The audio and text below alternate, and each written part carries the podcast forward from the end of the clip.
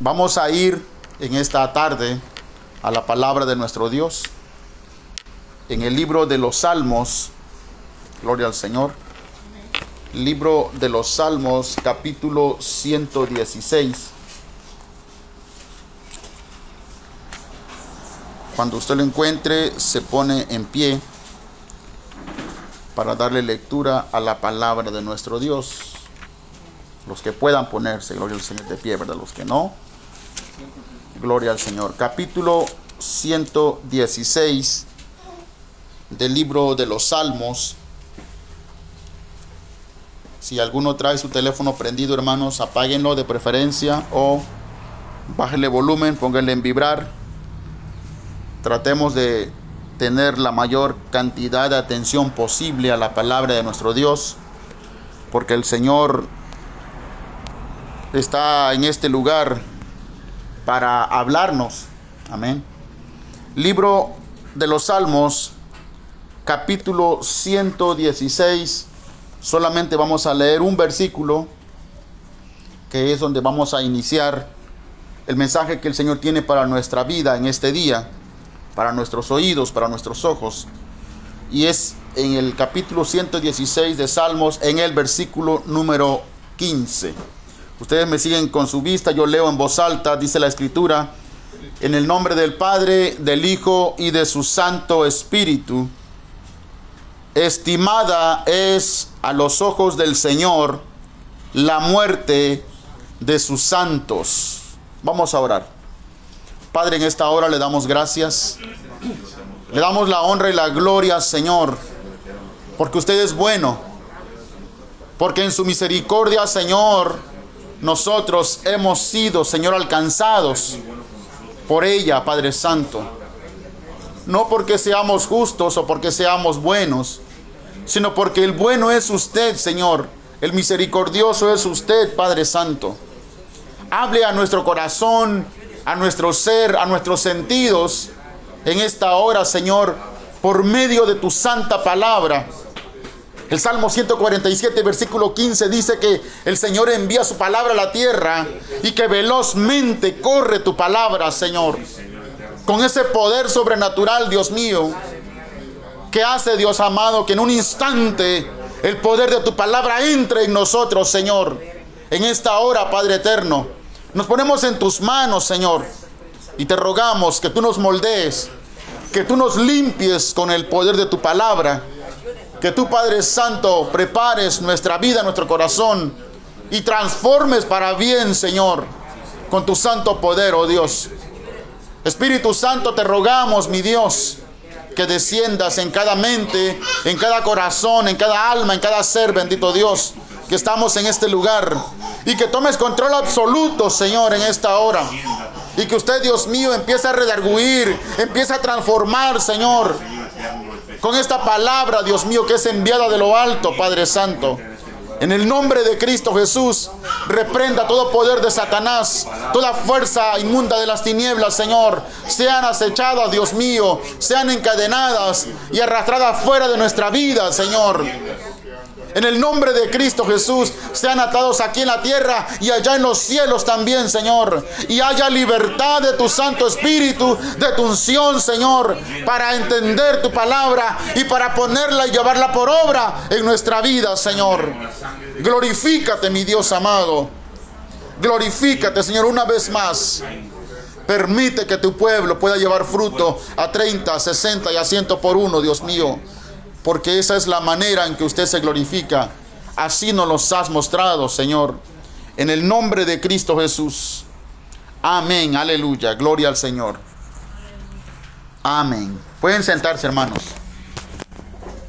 Hoy hemos puesto como título de esta palabra el mismo versículo. Estimada es a los ojos del Señor la muerte de sus santos. ¿Cuántos de ustedes o de nosotros en general nos hemos puesto a pensar cuando un hombre, una mujer de Dios, un justo, un santo muere? Cuando hay una aflicción, cuando hay una persecución, cuando hay una situación difícil en la vida de una persona que teme a Dios, que busca al Señor, y que de repente le está yendo mal. Y a veces nosotros, los seres humanos carnales, pecadores o impíos, que tenemos pecado, hermanos, a veces juzgamos injustamente, como el hermano eh, inspirado por el Espíritu Santo hace rato nos hablaba, ¿verdad? Que juzgábamos mal, nos convertimos en jueces. Y cuando vemos que alguien está sufriendo, que alguien está padeciendo, ah, es que pecó, es que anda mal, por eso le está viniendo eso. Pero no sabemos verdaderamente por qué situación Dios permite, por qué situación Dios deja que, las, que los sufrimientos, que las situaciones adversas, que las enfermedades puedan venir a esta clase de gente, a los santos de Dios, a los servidores o servidoras, a los hijos, a las hijas de Dios, a los justos, a los hombres y mujeres justos, justas. ¿Ustedes se han puesto a pensar en eso, hermano? Hemos dedicado un momento de nuestra vida para pensar por qué Dios hace eso. Aquí en su palabra nos dice la escritura en el Salmo 116 y el versículo 15 que dice que estimada es a los ojos de nuestro Dios cuando un santo muere. Y la palabra clave la palabra importante, la palabra que resalta en esta porción de la escritura es la, es la palabra estimada. ¿Qué cosa es estimar? ¿Cuántos de nosotros tenemos conocimiento de lo que es la estimación? Según lo que está escrito en este en este pasaje de la escritura, ¿cómo estima Dios la muerte de un hombre justo, de uno de sus hijos, de sus hijas justas o justos. Aquí el libro de los Salmos, probablemente este salmo sea de del rey David. había muchos del rey David, no sabemos. Pero aquí dice que Estimada es a los ojos del Señor la muerte de sus santos. La palabra estimada en su original hebreo se pronuncia yakar. Y esta viene de dos palabras hebreas que en unión significan varias palabras, ¿verdad? Pero el significado de la palabra estimada, lo que quiere decir la estimación de Dios, es escasear, es una de ellas. Estimar, la misma palabra, significa estimar, dice, también significa grasa, como la grasa de los animales engordados que se ofrecía ante la presencia del Señor. También significa ilustre significa clara. Oiga, y la palabra estimada también significa costoso. Costoso, de un alto precio. Significa también preciado. Y significa precio. Y la última palabra que tiene como significado la palabra estimada es precioso, algo hermoso, algo preciado, algo ilustre, algo claro, dice algo costoso. Así mira Dios a un hombre santo, a una mujer santa, según el idioma original hebreo en el cual fue escrito el libro de los Salmos. O sea que en los tiempos antiguos Dios miraba en el pueblo de Israel, en la, gente que le obedecía, la gente que andaba en santidad, como Elías, como Samuel, como David, como Gedeón, como Moisés, como Josué, como toda la gente que le obedeció, que anduvo en, en la santidad de Dios, los miraba como algo preciado. Como que tenían un alto costo esas vidas. Eran muy preciadas delante del Señor. Dice que era un alma preciada, un hombre que tenía precio, que, que era precioso, o sea, que era hermoso para Dios. No hay otras palabras más magníficas en el conocimiento del hombre, en los idiomas humanos de la tierra, que pueda describir esta palabra. Un alto costo. Preciosas. Dice ahí costoso. O sea que valía mucho un hombre o vale mucho un hombre delante de la presencia de Dios que se consagra en santidad. Que se consagra en obediencia a los mandamientos del Señor que ejecuta en su vida la ley de Dios. Es una persona que empieza a adquirir como un terreno, como una casa aquí en estos tiempos, que usted compra una casa, vamos a, suponer un ejemplo, en 300 mil pesos, y alrededor de los 10 años, o a la vuelta de 10 años, ya no vale 300 mil pesos, ya vale un millón de pesos o más, o dos, o uno y medio el precio aumentó el costo. El valor de esa casa aumentó. Así va aumentando el precio, el valor del alma de un hombre, de una mujer que se santifica delante de la presencia de Dios.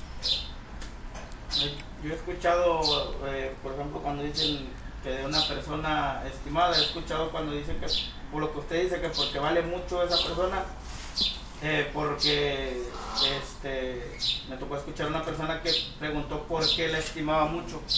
Dijo que, que porque tenía un gran valor en, en, la vida de esa persona y aparte por, pero ¿por qué? Por, por su comportamiento, por el comportamiento y la educación que, que tiene esa otra persona.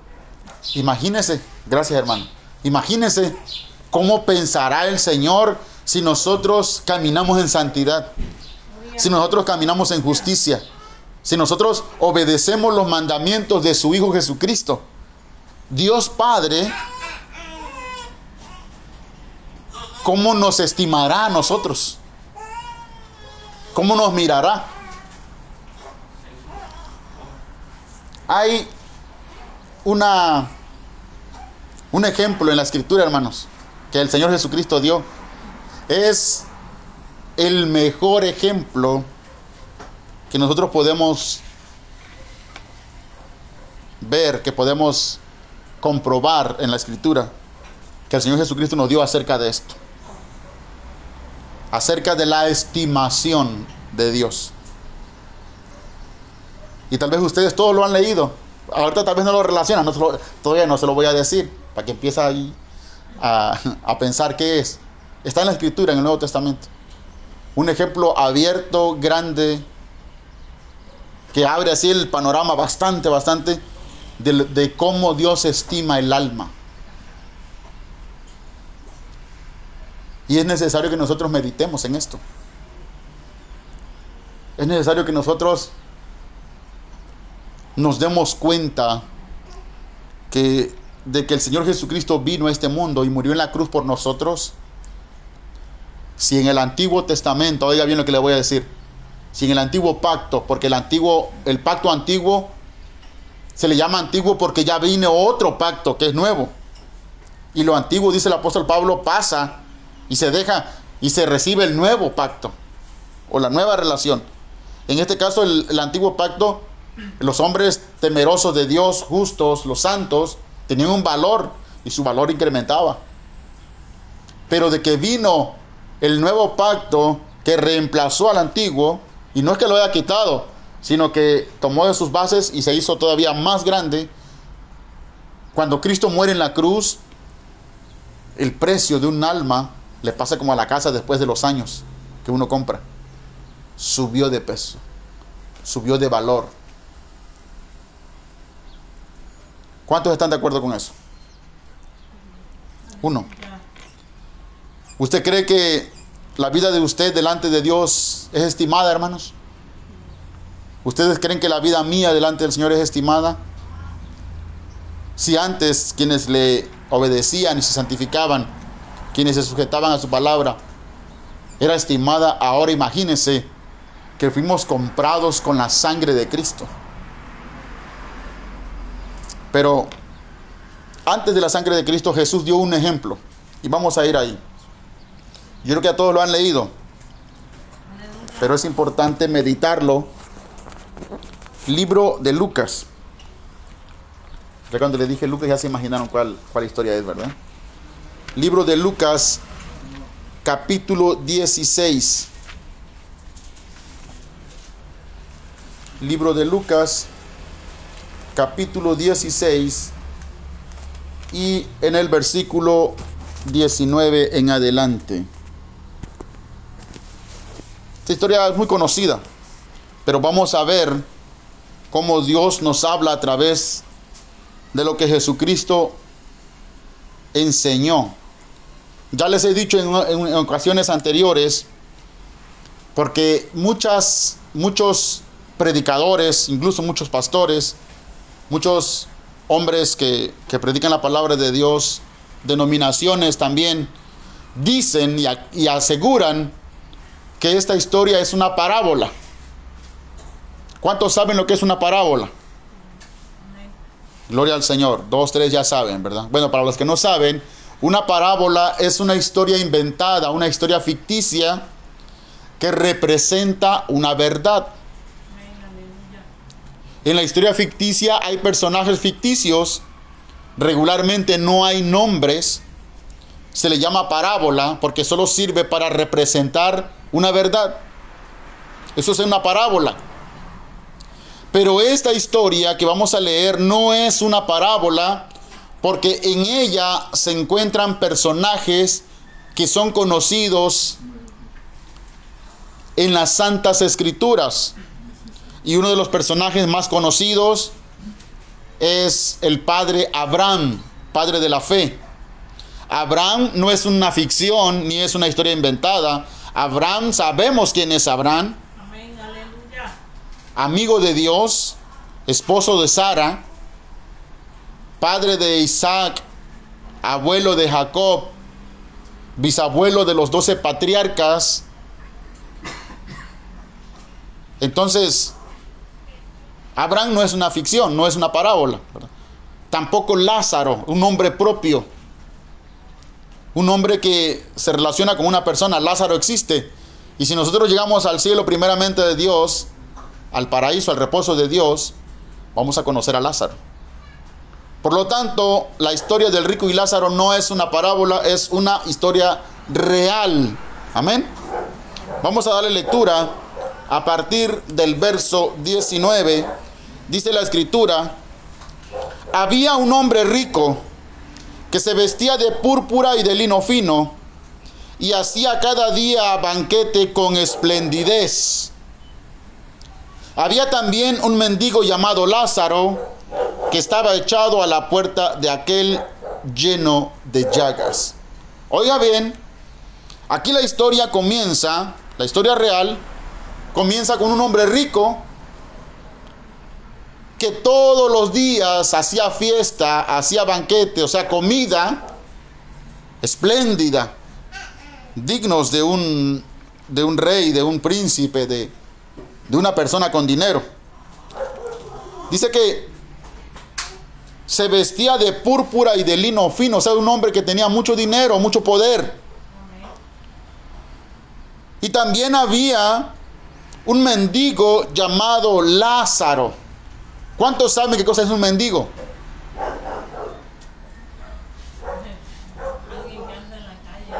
Una persona pobre, una persona que no tiene casa, no tiene familia, No tiene quien le ampare, no tiene quien le ayude. No tiene nadie. O sea, anda mendigando, pidiendo. Y ese hombre se llamaba Lázaro. Pero además de que era mendigo y además de que se llamaba Lázaro, dice, estaba echado a la puerta del rico, de la casa del rico. Y estaba echado ahí en el suelo porque estaba lleno de llagas. Miren hermanos, hace rato les pregunté que cuántos de ustedes, cuántos de nosotros nos ponemos a pensar cuando vamos, si alguno de ustedes ha ido a la Plaza Hidalgo, ahí donde está Coppel, ahí en, ahí en el centro de Nuevo Laredo, y de repente se acercan personas que huelen mal, que tienen meses sin bañarse, que andan descalzos, que andan pidiendo, andan mendigando. ¿Cuántos de nosotros nos ponemos a pensar por qué está eso, esa situación así en la vida de esa persona? Aquí en la colonia anda un hombre a veces con un espíritu de locura y con un espíritu de homosexualidad. Pero aquí en, aquí en la colonia anda, aquí por el bulevar se anda. Siempre anda usando unas minifalditas cortitas. A veces solamente anda con ropa interior. A veces trae una cobija. Y siempre anda vistiéndose de mujer. Porque tiene un. está encadenado, está esclavizado.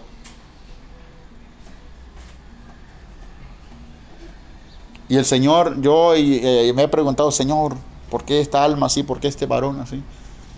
Y el Señor me habló, hermano. Me mostró. Desafortunadamente no me mostró de la man- no me habló de la manera que yo pensaba. Me mostró el Señor señalándome a mí, porque yo le pedí y el Señor responde. Y ya van a ver ustedes más adelante cómo, cómo me respondió el Señor.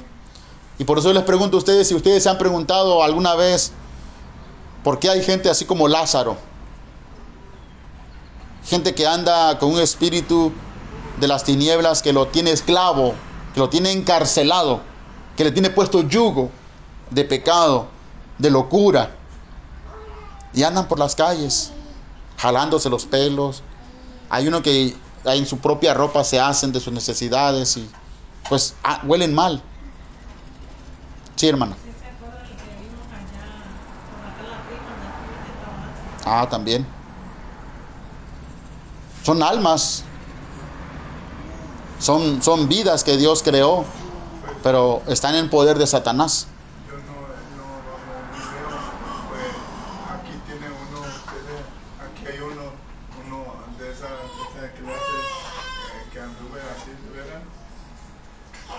Bendito sea el nombre del Señor. Mire lo que dice el hermano.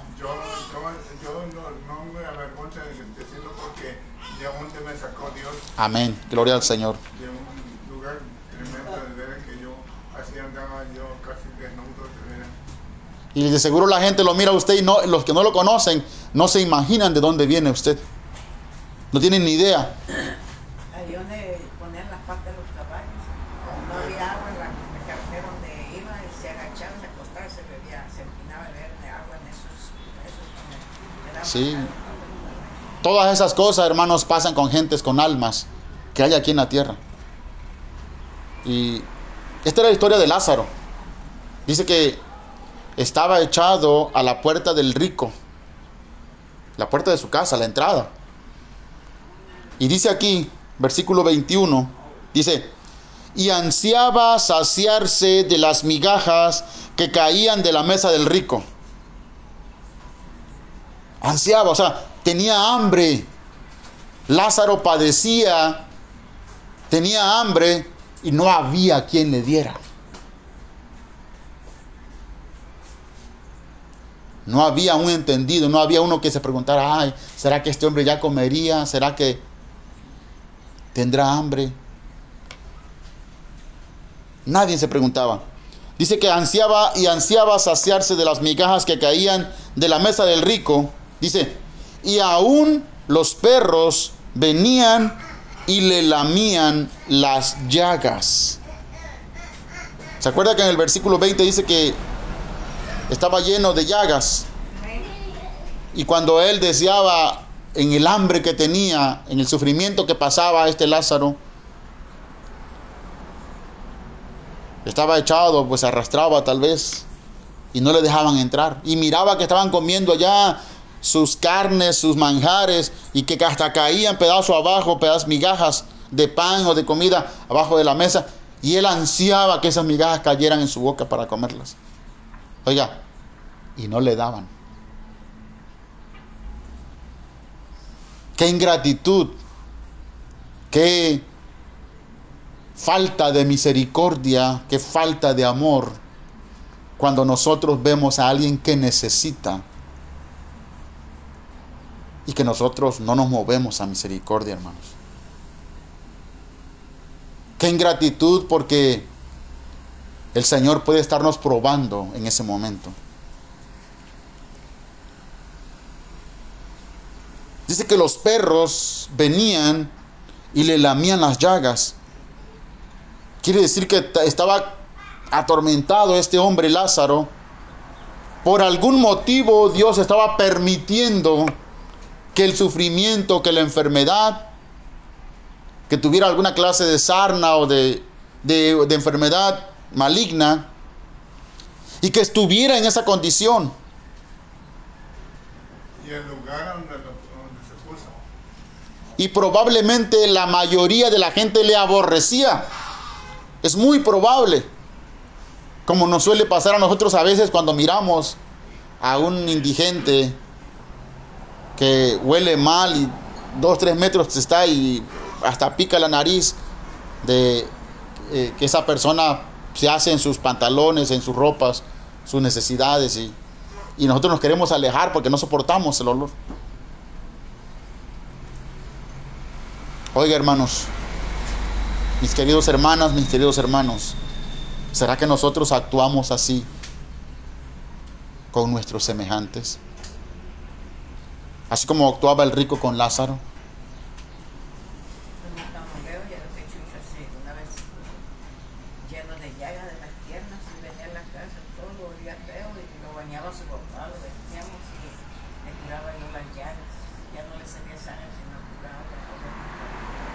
Bendito sea el nombre del Señor. Mire, pues sí, hemos tenido las experiencias en la misma familia, gloria al Señor. Dice el versículo 22, dice, aconteció que murió el mendigo. Oiga bien, versículo 22, está muy importante lo que dice. Aconteció que murió el mendigo y fue llevado por los ángeles al seno de Abraham. Aconteció que murió el mendigo y fue llevado por los ángeles al seno de Abraham. Oiga, hermanos, ¿por qué si era un mendigo? ¿Por qué si a la mente o a la vista de los hombres, de las mujeres que lo miraban, no merecía vivir tal vez? No merecía estar en este mundo.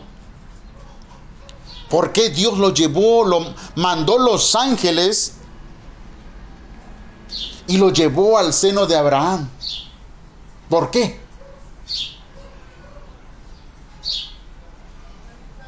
¿No se ha preguntado usted por qué? Lo... Ahí no dice si era justo, si era, si era santo.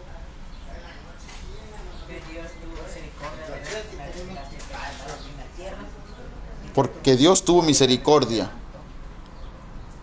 ¿Se acuerdan del versículo que leímos al principio? ¿Qué dice el versículo que leímos? Estimada es a, la- a los ojos del Señor la muerte de sus hijos. ¿Y qué, les dije que significa la palabra estimada? Valioso, costoso, hermoso.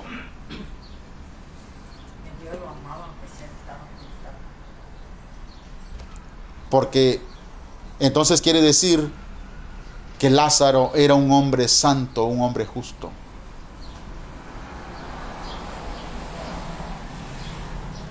Eso quiere decir, hermanos. Porque al seno de Abraham solamente iban los hombres santos, los justos. Y ahorita vamos a verlo, ahorita lo vamos a ver. Y ahí dice, mire, Yo le garantizo una cosa, porque la escritura lo dice. Cuando un pecador muere, ¿quién viene por él? Romanos 6:23, ¿qué dice?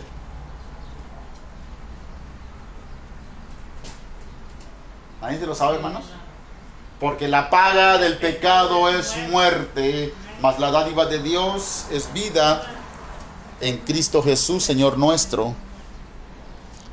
Entonces, si la paga del pecado es muerte, cuando muere un pecador, ¿quién viene por el pecador? Por el alma.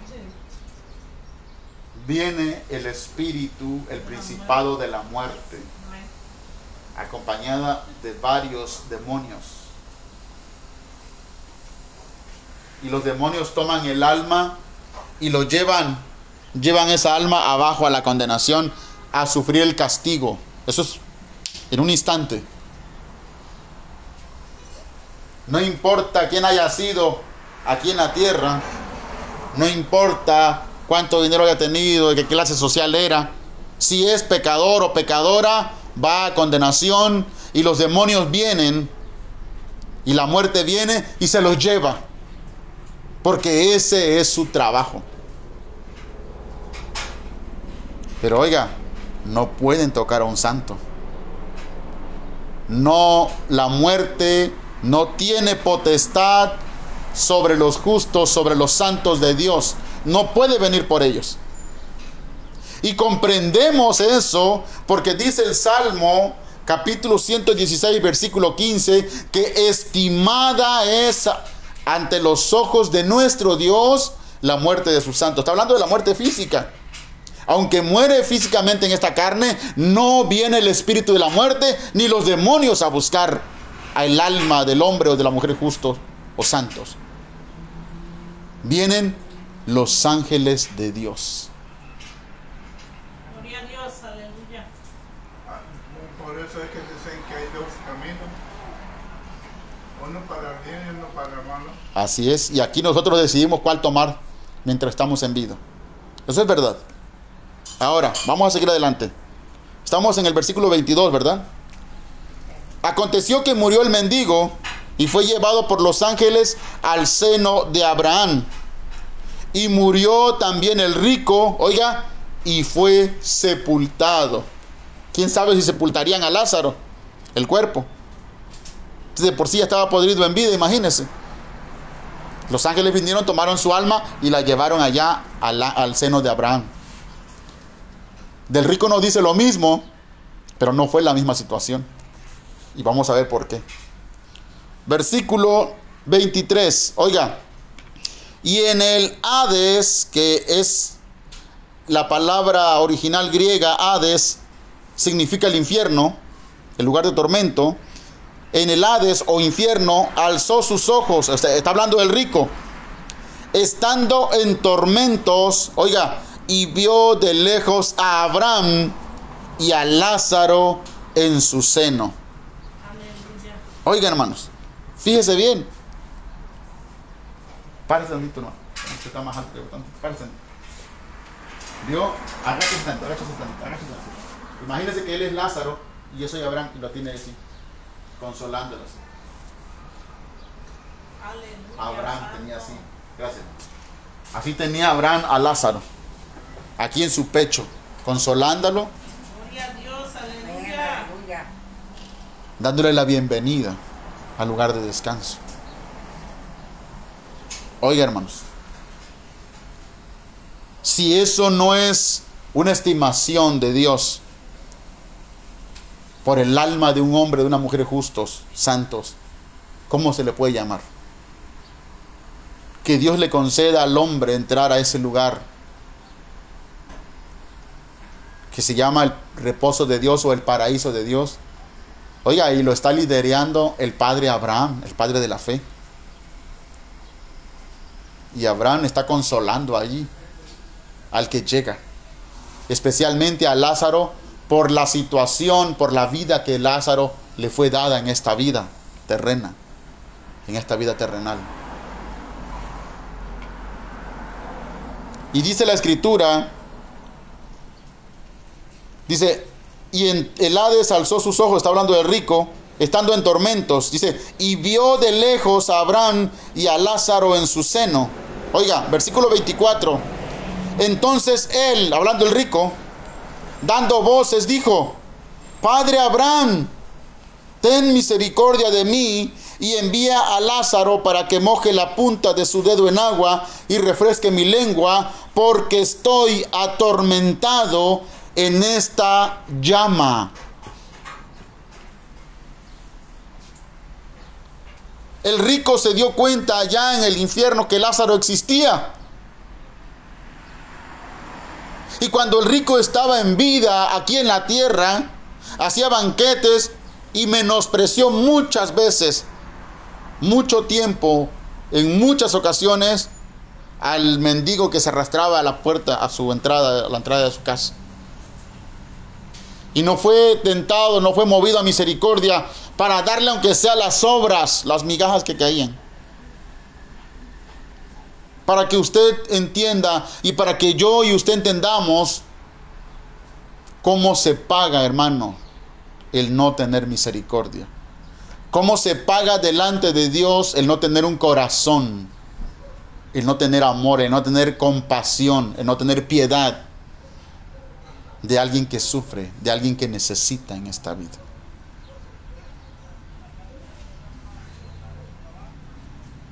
No importa que yo sea pastor, no importa que usted sea cristiano de 40 años. Si usted no tiene misericordia, no tiene amor. Si yo no tengo misericordia, vamos a terminar un día como el rico. Si no nos movemos a misericordia con los demás.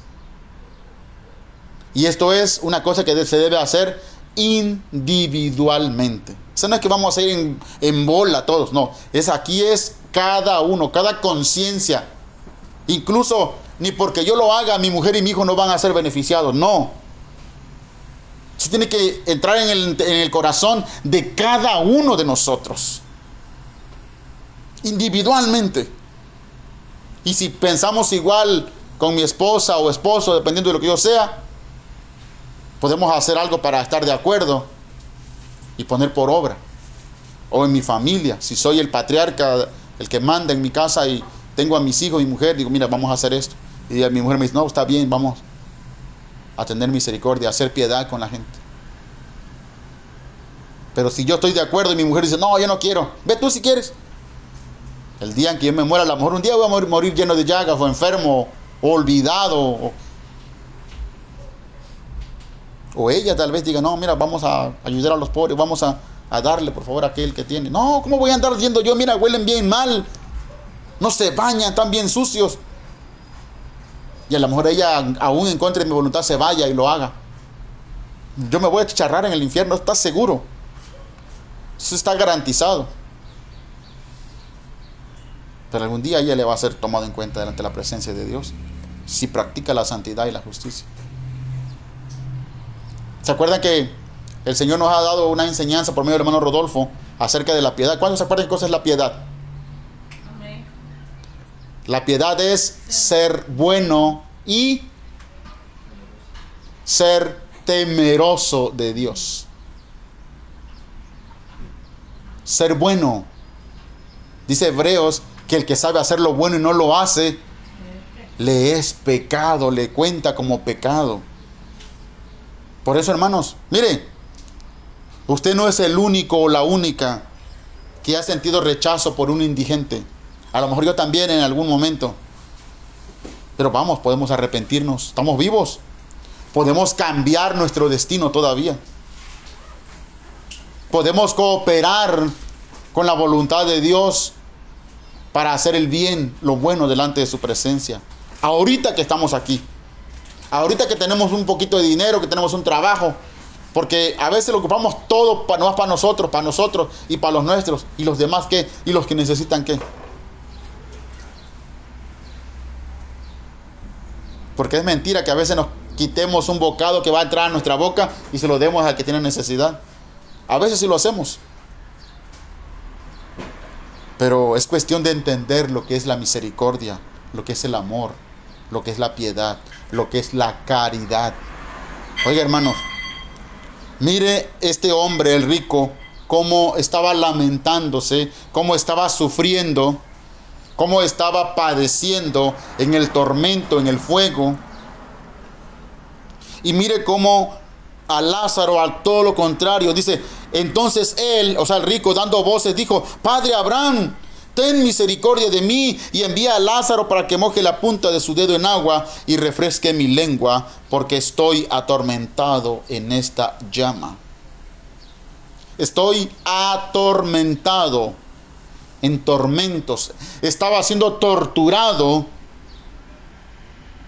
en el reino de las tinieblas, recibiendo el pago merecido, el pago justo por lo que él hacía en esta vida terrenal. Por eso, mire bien, mire bien cómo andamos, hermano. Mire bien usted cómo se comporta, cómo anda. Hace ratito en la introducción del, del servicio, el Señor nos mostró ahí cómo los fariseos juzgaron sin misericordia. Hay que tener cuidado de no abrir nuestra boca nada más para juzgar y para señalar a los demás. Hay que hablar, pero con cuidado, sin ofender, sin señalar, sin acusar, porque el acusador es el diablo. Ya lo sabemos eso. Ya se nos explicó. Versículo 25. Pero Abraham le dijo, hijo, oiga, acuérdate que recibiste tus bienes en tu vida y Lázaro también males. Fíjese bien, todavía le estaba recordando a Abraham. Era un tormento más para el rico. Acuérdate. Porque ahorita sí quieres que te ayuden, ahorita sí quieres que se te haga misericordia, pero ¿cuándo la hiciste tú? ¿Cuándo te moviste a misericordia por Lázaro? Acuérdate, le dijo Abraham, que recibiste tus bienes en tu vida. Dice, y Lázaro también recibió sus males. Oiga, y le dice a Abraham, pero ahora este es consolado aquí y tú atormentado. Dice, pero ahora este es consolado. es consolado. ¿Qué cosa es la palabra? ¿Qué quiere decir la palabra consolado, hermanos? ¿Qué quiere decir? Quiere decir la palabra consolado en su original griego se pronuncia paracaleo. Y la palabra paracaleo se compone de dos palabras que tienen significado de llamar, llamar cerca, de invitar, de invocar, de invocar por consolación, para ser consolado. Y el significado de la palabra paracaleo, que es consolado, un significado es orar, oiga bien, otro significado es presentar, otro significado es rogar, alertar, amonestar, animar confortar.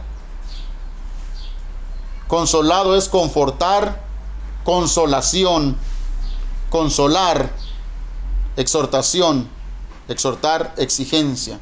Entonces, quiere decir que Lázaro recibió un consuelo, recibió un confort, un recibimiento grato, un entró a un descanso. ¿Cuántos saben lo que es la palabra confort? Exactamente, algo cómodo. Como cuando usted va de viaje y se hospeda en un hotel de cinco estrellas. Una cama king size grandota, ortopédica. Usted se acuesta y siente que su espalda dice, ay, qué rico. Y esa, y esa habitación está muy confortable, muy cómoda. Bueno, así es el seno de Abraham, el reposo de Dios o el paraíso de Dios. Es confortable. Y, y, el padre Abraham le dijo al rico que Lázaro era confortado. Este es, perdón, es consolado. Aquí dice, y tú atormentado. Todo lo contrario de lo que era Lázaro le sucedió al rico. Todo lo contrario. Lázaro fue consolado. Ya, hijo, ya. Así como cuando pasó el hermano Juan, lo empezó a acariciar a Abraham, ya, hijo. Las lágrimas se secan, el dolor, el, el sufrimiento, el quebrantamiento se olvida, se va. Y llega la consolación, llega el confort, llega la bienvenida al lugar de descanso. Allí en el paraíso ya Lázaro no tenía llagas, ya no era un mendigo, ya era alguien, ya era un alma confort- reconfortada, consolada por el padre Abraham en ese lugar. Y es que antes estaba el paraíso a un lado del infierno. Dice aquí la escritura que solamente los dividía una gran cima que había, pero que se podía ver a través de todo eso. Porque el rico podía verlo, de, estaban lejos uno del otro, pero se podían ver. Quiere decir también que en el infierno de tormento, los sentidos, por ejemplo, el sentido de la vista del rico se agudizó más todavía. Quiere decir que si el rico aquí en, aquí en vida ya le andaba fallando los ojos, cuando llegó al infierno los ojos le quedaron muy bien. Se agudizó muy bien para ver, para que se atormentara más todavía, cómo aquel era consolado, el que él humilló aquí en vida, cómo era consolado allá, y para ver cómo él era torturado, era atormentado en la llama, en el sufrimiento, en el dolor.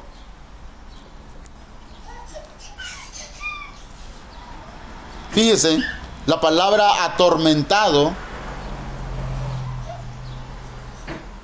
que es de la raíz original griega, que es lamentar, afligirse, significa angustia, atormentar, oiga, y la última, qué terrible, significa angustia, la palabra atormentado significa angustia, atormentar, y la palabra doler. Tenía gran dolor el rico. Usted se imagina un dolor imparable, sin descanso. Estarse quemando y que le esté doliendo. Hasta los huesos, el alma, la conciencia. No hay necesidad, hermanos, de que nosotros lleguemos a parar ese lugar. Hoy podemos volvernos a Dios. Hoy podemos pedir perdón. Hoy podemos ir a quien, a quien ofendimos y decirle perdóname. Hoy podemos cambiar el destino de nuestra vida. Pero mire cómo Dios estima el alma de un hombre que obedece, que se santifica, que anda en justicia delante de su presencia en el momento de morir. ¿Por qué Dios permite el sufrimiento? Es una situación que solamente Él permite. Porque oiga bien, Pablo dijo que es necesario que a través de muchas tribulaciones entremos en el reino de los cielos. Qué tremendo, ¿verdad? Qué terrible. Vamos a hablar un poquito acerca de nuestra actitud, de nuestra de nuestra manera de pensar carnal, humana, que a veces no nos, no nos movemos a misericordia. Porque también está escrito eso en la palabra. ¿verdad? Vaya conmigo al libro de Isaías, libro del profeta Isaías.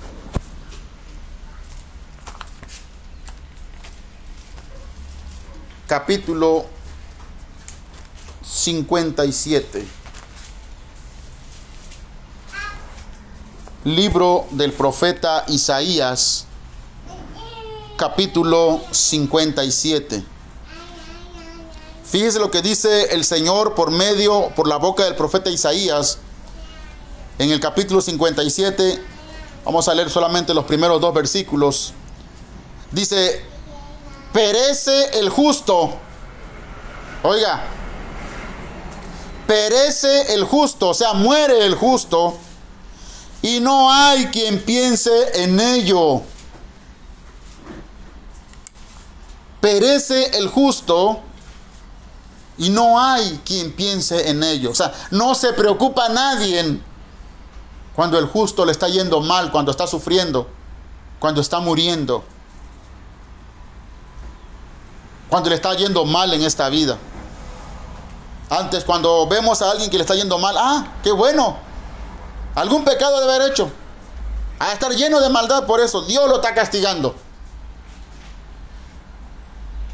Yo he oído cristianos que, dice- que dicen, pero hay un Dios que es justo, por eso le está yendo así.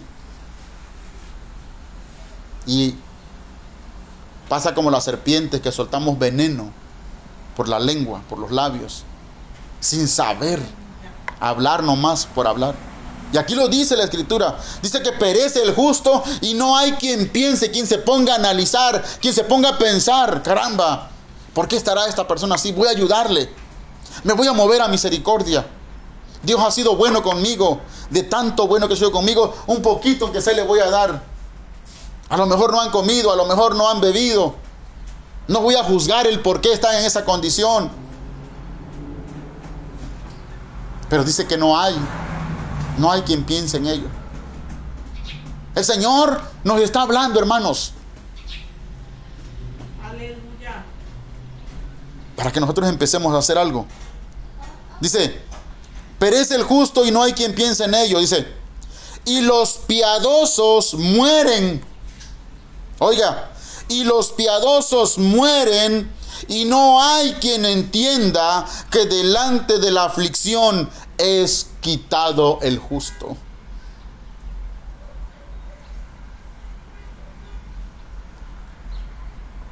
Y los piadosos mueren. ¿Cuántos se acuerdan de qué cosas son los piadosos? ¿O qué cosa es la piedad? El el hermano Rodolfo nos dio una clase acerca de eso. Miramos la piedad. Ah, ya lo dijimos hace ratito. Ser bueno y... ¿Y qué más? Ser temeroso de Dios. Así como era Job. Apartado del mal, recto. Temeroso de Dios. Perfecto.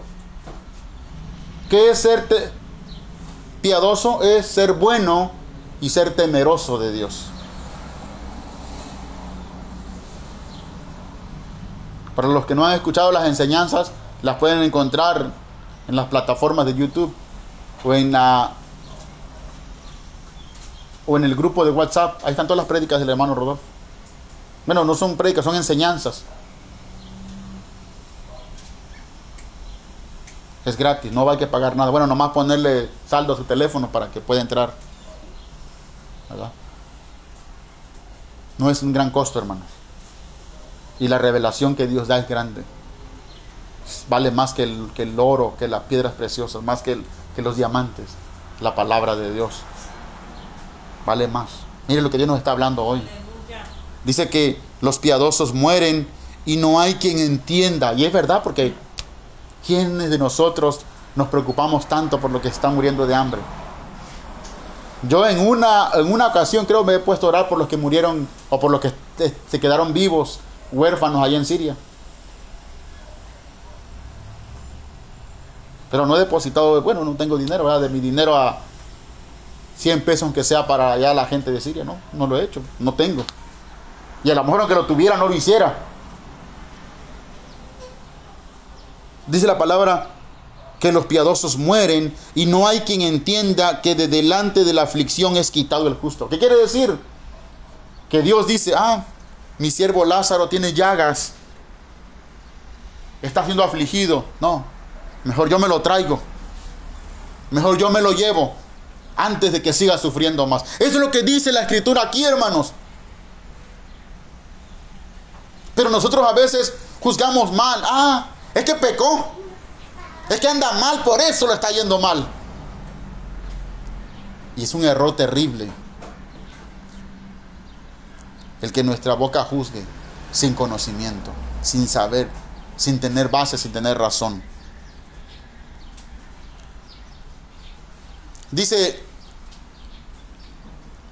los piadosos mueren y no hay quien entienda que de delante de la aflicción es quitado el justo. Oiga, versículo 2. Entrará en la paz, descansarán en sus lechos todos los que andan delante de Dios. ¿Cómo no iba a llevar el Señor a Lázaro al seno de Abraham si Lázaro andaba íntegro delante de la presencia de Dios? El hecho de que tuviera llagas, de que los perros le lamieran, de que estuviera maloliente, de que se arrastrara por comida, no quiere decir que era un hombre pecador, no quiere decir que estaba mal delante de Dios. Por algún motivo que estuvo dispuesto a pagar, Lázaro estaba así.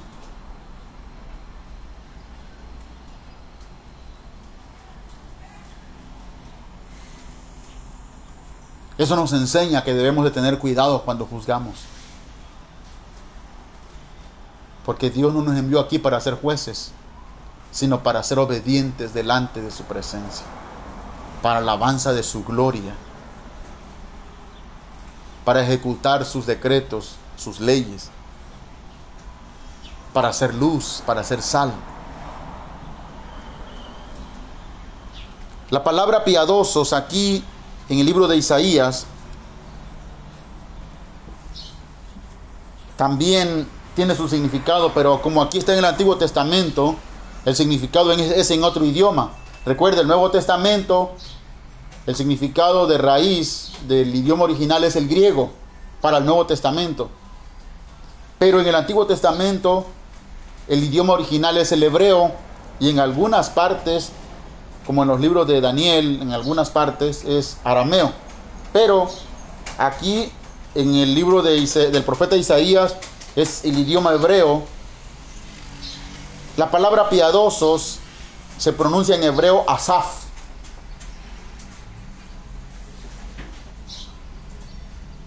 En su raíz primaria, la, la palabra asaf, que significa piadosos, significa reunir para cualquier propósito.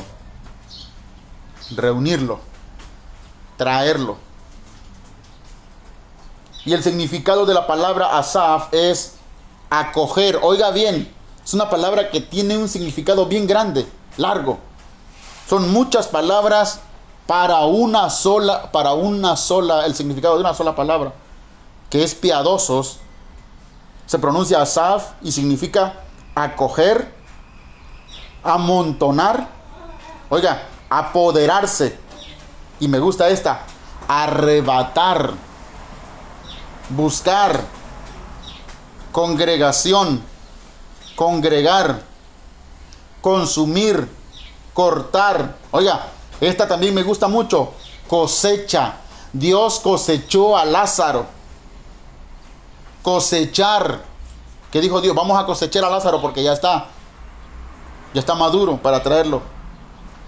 También significa la palabra piadosos destruir, detener, detener, por ejemplo, el, sufrimiento de Lázaro, encerrar, encoger, juntar, llevar, que le llevaron de esta vida al seno de Abraham.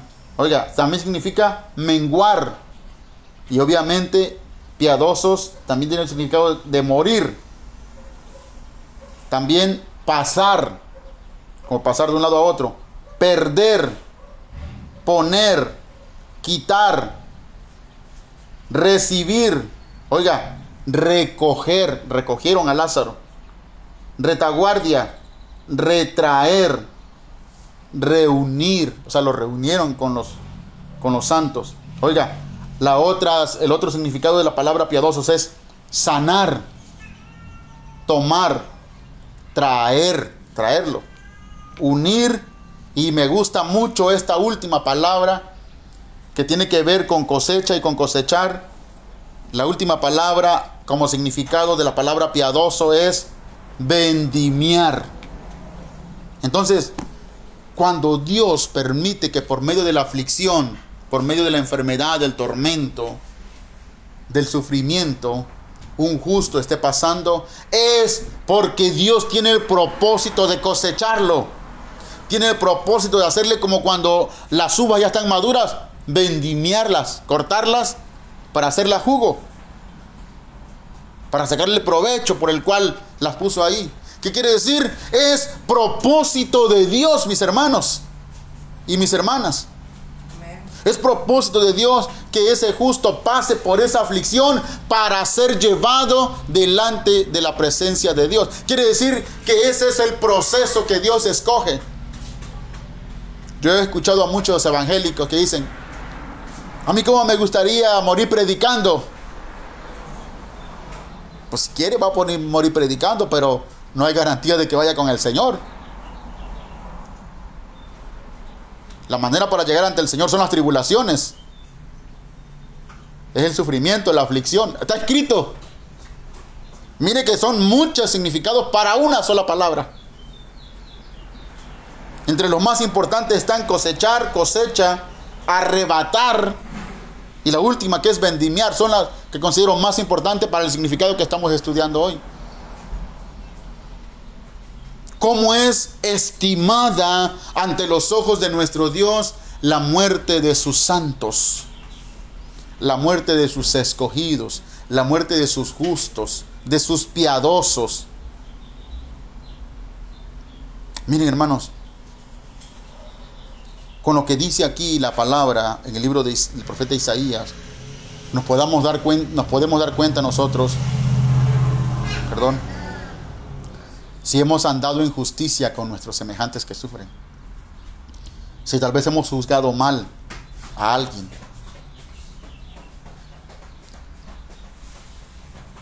por ahí alguien, no sé si publicaron en Facebook o alguien dijo por ahí que le estaba sucediendo eso a Siria y a Turquía porque asesinaron a 10 pastores o a 12 pastores. Eso, está mal que lo diga un cristiano. Está mal que lo juzgue alguien que, tiene el conocimiento de la palabra del Señor. Alguien que, dice conocer a Dios. Está mal porque si Dios hubiera querido que nosotros fuéramos jueces, estuviéramos en la Suprema Corte. Sí, hermanos. Si Dios quisiera que usted fuera juez, lo tuviera allá donde se imparte justicia, allá lo tuviera. Si Dios quisiera. Pero Dios a usted no lo eligió por juez. O jueza. No. Nos eligió para ser portadores de su palabra. Para ser lumbreras. Para ser ángeles. ¿Saben ustedes que somos fuimos criados para ser ángeles? Porque no se imaginen que cuando le digo ángel le van a salir dos alitas en la espalda y una aureola acá arriba. No. La palabra ángel, uno de los significados más importantes es mensajero. Por eso en el libro de Apocalipsis, cuando el Señor Jesucristo se le revela al apóstol Juan, que estaba ancianito Juan, y le dice, escribe, anote y escribe y envíalo a las siete iglesias de Asia. Escribe al ángel de la iglesia en la Odisea. ¿Por qué? El ángel de la iglesia es el mensajero, o sea, el pastor, para que me entiendan. El que estaba encargado ahí. No que él, era un hombre que tenía alas y que... No. Eso, eso es un ser angelical.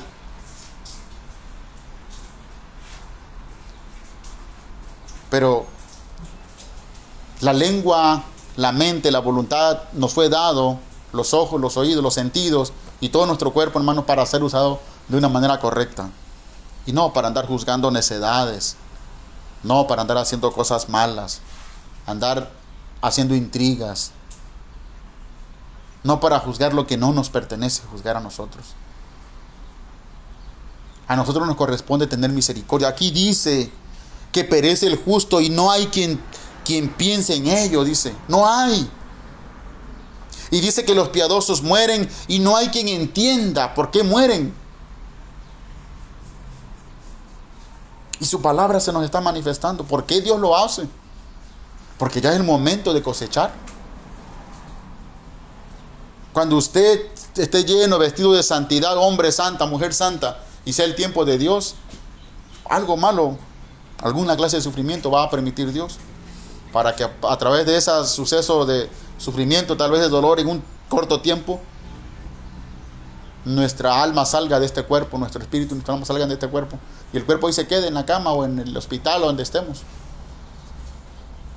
Será un día, será un día triste porque nos iremos de este mundo y los demás se quedarán y llorarán tal vez un tiempo, pero, pero va a haber festejo, va a haber alegría, se gozarán los ángeles porque ya, mire cómo los ángeles llevaron a, a Lázaro hasta el seno de Abraham y recibió consolación. Ahora el seno de Abraham ya no está allá abajo, a un lado del infierno. Cuando el Señor Jesucristo los tres días que estuvo muerto descendió de abajo y llevó todo eso allá hasta el tercer cielo, donde fue llevado Pablo. Ahora el paraíso está allá arriba. Allá está el seno de Abraham. Y ahí sigue Abraham, consolando a todos los que van llegando, a todos los justos. Por lo tanto, no hay muchos. No hay muchos justos. No hay muchos santos, créame. Entonces, los hombres santos, los hombres y mujeres piadosos, piadosas, las mujeres justas, los hombres justos, cuando tiene, tiene que llegar la hora de partir, Dios utiliza métodos no muy agradables. Pero es que Dios se quiere asegurar de que nuestra llegada sea verdadera al reino de los cielos. Y desafortunadamente no no se dice aquí, bueno, yo no he encontrado un lugar donde diga que mu mueren las gentes y van al cielo y mueren de una manera relajada. La mayoría de los de los servidores de Dios han muerto aserrados, apedreados, encarcelados, decapitados, dados como alimento para las fieras, a los leones, como en el circo romano, perseguidos, asesinados por manos impías, pecadoras. Recuerde el apóstol Pablo cómo, cómo murió, le cortaron el, la cabeza. Al, al, a Juan el Bautista, ¿cómo murió? Lo decapitaron. A Pedro se cree que lo crucificaron de cabeza, con la cabeza para abajo, los pies arriba. A Juan lo echaron, al apóstol Juan, en una ocasión, cuando él seguía predicando y le prohibían, lo echaron en una, una paila con aceite hirviendo y fue metido ahí y no murió, vivió. Fue el único apóstol que murió de viejo, de anciano. Dios lo, Dios lo guardó, así como guardó a, a Daniel. Aleluya. Pero la mayoría de los, de los servidores de Dios, sí hermano, Y hermano, ese asunto de, de Juan, del apóstol Juan, es importante porque en el evangelio que él escribió siempre decía el discípulo que más amaba al Señor Jesucristo. Y lo amaba más porque él era más obediente. Exactamente. El misterio que está oculto ahí. Y miren cómo a Juan lo libró de ese asunto de la muerte dolorosa. Eh, Cuando lo metieron en el aceite hirviendo, el Señor lo protegió su cuerpo, ¿verdad? De no, no perecer, que, que el, aceite, el aceite no le hiciera nada. nada. El comentario. Sí, hermano, gracias. Entonces, hermanos, la palabra del Señor nos está hablando hoy. ¿Quiere usted, elige usted o elijo yo o elegimos todos nosotros que algún día el Señor nos estime el momento de nuestra muerte? No va a ser agradable. A lo mejor todos nos juzguen, los que no conocen, todos nos señalen. Pero si lo hacen así, que lo hagan injustamente. Que no vayan a hablar de lo que sea verdadero, ¿verdad? Y que digan, ah, este está recibiendo porque se lo merece. Por andar uno de adúltero, de fornicario, de, de pecador, de desobediente. Pero si estamos libres de todo eso y estamos en santidad y algo malo nos acontece, no es, no es que vayamos al infierno, no. Es el método que Dios utiliza para mostrar que, que cuánto nos estima y podernos llevar con seguridad Mire, porque los ángeles que Dios manda, es, hay más seguridad todavía en los ángeles. ¿Ustedes cuántos han visto que cuando, por ejemplo, en un banco o en un cajero automático, llega eh, la camioneta esa blindada y dice ahí Panamericano? Y trae guardias armados y andan bien, bien, bien armados, bien custodiados. Y el, el equipo que traen eh, es especial, ¿verdad? Y, y el interior de ese carro no le pasan las balas, las llantas. Les disparan y puede caminar bastante para poder huir. O sea que el dinero que llevan ahí es de gran valor y va bien resguardado. Bueno, lo mismo va a pasar con nosotros. Para llevarnos a la presencia de Dios, al descanso. Entonces, cuando la siguiente vez que veamos aquí en la colonia, allá en la Plaza Hidalgo, en cualquier lugar, alguien que, que está llagado, que está maloliente, que está hambriento, hay que moverse a misericordia, mis hermanos, mis hermanas. Deberíamos de hacerlo, ¿verdad? Sin necesidad de decirle a nadie, sin necesidad de publicarlo en Facebook a los cuatro vientos, que el Señor lo sepa nada más. Que conozca su corazón. Bien, hermanos, esta ha sido la palabra de nuestro Dios en esta hora. Espero que sea de bendición esta escritura que hemos compartido ante la presencia de nuestro Dios. Que podamos nosotros ponerlo por obra y en la siguiente ocasión que venga, veamos a alguien, pues podamos tener de él misericordia. Dios me les bendiga, hermanos.